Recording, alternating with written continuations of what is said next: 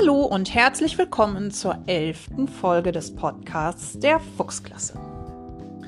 Heute ist Mittwoch, der 22. April 2020. Heute ist richtig gutes Wetter und die Sonne scheint und ich hoffe, dass, wenn ihr es nicht sowieso schon getan habt, ihr heute noch richtig schön draußen spielen werdet. Gestern gab es wieder eine Frage des Tages. Kann man im Weltraum Geräusche hören? Und die richtige Lösung wird euch heute Nora verraten. Hallo, Frau Terpe.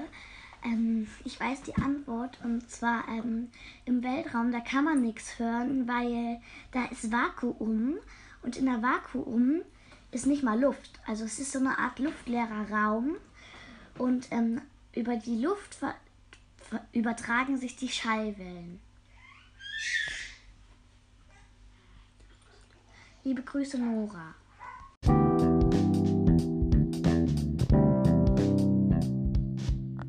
Vielen Dank, Nora, für deine Einsendung.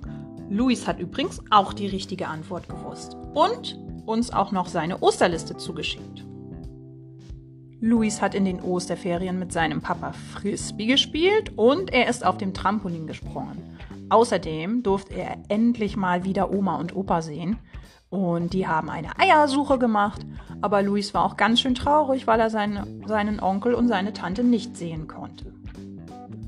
Dotti hat uns auch eine Osterliste zugeschickt. Und sie hat richtig viele Sachen gemacht. Sie hat zum Beispiel ein neues Hühnergehege gebaut oder zumindest angefangen, denn ihre Familie möchte gerne Hühner halten. Außerdem hat ihre Familie ein großes und ein kleines Osterfeuer gemacht und sie haben Marshmallows, Würstchen und Stockbrot gebraten. Kilian hat mir auch geschrieben, er hat ein richtig cooles Geschenk vom Osterhasen bekommen, nämlich ein ferngesteuertes Auto. Und er hat auch sehr, sehr viele Sachen gemacht. Am meisten interessiert mich aber das Meerschweinchenhaus mit Labyrinth. Kilian, vielleicht kannst du mir da ja mal ein Foto zuschicken. Denn ich bin mir sicher, dass andere Kinder, die auch Meerschweinchen haben, gerne wissen wollen, wie das aussieht. Zum Beispiel Pia, die hat ja auch Meerschweinchen. Nora hat mir auch noch ihre Liste zugeschickt. Nora hat zum Beispiel in der Trave gebadet. Nora, war das nicht viel zu kalt? Und außerdem hat sie ein Eiswürfelspiel gespielt. Nora, vielleicht hast du ja Lust, nochmal eine Sprachnachricht zu schicken und uns die Regeln für das Eiswürfelspiel zu erklären, damit andere Kinder das auch spielen können.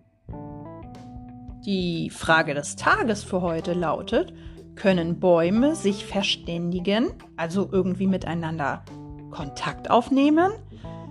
Wenn ja, wie machen die das denn? Heute haben deine Eltern hoffentlich das Material an der Schule abgeholt, sodass du heute ein Trainingsheft für Deutsch und für Mathe bekommst. Deswegen gibt es keine extra Schreibaufgabe, denn du sollst ja in deinem Material zwei Seiten pro Fach erledigen.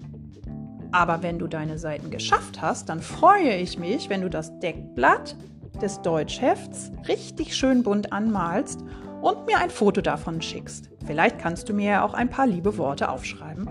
Oder du sammelst Wörter von Dingen, die du an der Schule vermisst. Das war's für heute. Ich freue mich auf eure Einsendungen und wir hören uns morgen wieder. Eure Frau Terpe.